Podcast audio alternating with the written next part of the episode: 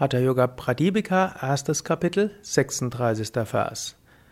Siddham Padmam Tata Simham Bhadram Veti Chatushtayam Shreshtham Tatrapi Chasukhe Tishtet Siddhasane Sada.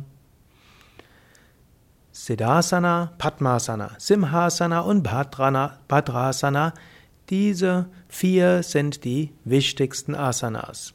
Von diesen ist Siddhasana die allerbeste und bequem zum fortwährenden Verweilen. Das sind jetzt vier Asanas, die insbesondere Sitzhaltungen sind. Siddhasana und Padmasana sind Haltungen, die du insbesondere für die Meditation üben kannst.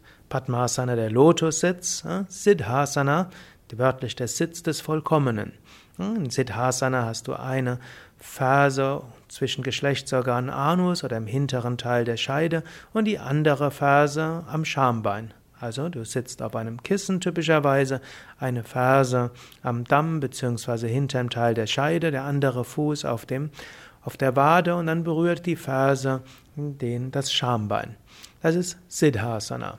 Siddhasana, Siddha heißt aber auch vollkommen. Asana heißt Haltung. Siddhasana heißt also auch die Haltung des Vollkommenen. Es ist gut, Siddhasana zu üben als, Grund, als Grundhaltung für Meditation und Pranayama, aber es ist auch gut, diese Einstellung eines Vollkommenen zu haben. Und dazu möchte ich dich auch motivieren.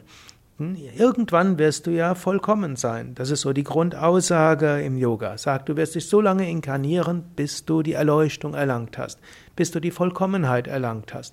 Du wirst also irgendwann vollkommen sein. Ja, das hört sich komisch an, aber du wirst irgendwann ein Meister sein, du wirst irgendwann ein Heiliger, eine Heilige sein.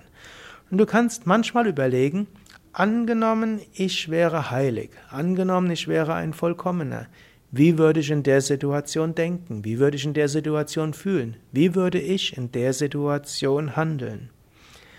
Im Westen fällt es oft schwer, sich selbst zu sagen, wie wäre ich, wenn ich heilig wäre? Oder wie würde ich das machen, wenn ich heilig wäre? Oder wie wäre, künftig werde ich ja irgendwann mal vollkommen sein. Wenn ich als Vollkommener in die Situation hineingeraten würde, in der ich jetzt bin, wie würde ich es machen? Vielleicht fällt es dir auch leichter, wenn du überlegst, wie würde Swami Shivananda es machen? Wie würde Swami Vishnudevananda es machen? Du kannst also überlegen, angenommen, ein Meister wäre in der Situation, wie würde er es machen? Du könntest auch den Meister um Rat bitten und sagen, Meister, wie würdest du es machen in der Situation? Und wie würdest du es mir raten? Angenommen, da wäre jetzt direkt vor dir ein Meister und du könntest ihn fragen. Frag ihn doch einfach. Swami Shivananda, letztlich ist er da. Du könntest sagen, lieber Meister, ich bin in der Situation, was soll ich tun? Und du kannst dich natürlich auch an die Vollkommenheit selbst wenden, an Gott und Gott fragen oder das Göttliche. Was soll ich tun? Hier hast du also vier verschiedene Möglichkeiten, wie du Siddhasana nutzen kannst. Erstens, überlege selbst, angenommen, ich wäre ein Vollkommener, ein Heiliger, ein Erleuchteter, eine Erleuchtete, wie würde ich in der Situation handeln?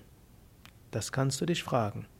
Du kannst es weiteren fragen, Angenommen, ein Vollkommener wäre in dieser Hand, in dieser Situation, ein Heiliger, eine Erleuchtete. Wie würde er sie sich verhalten?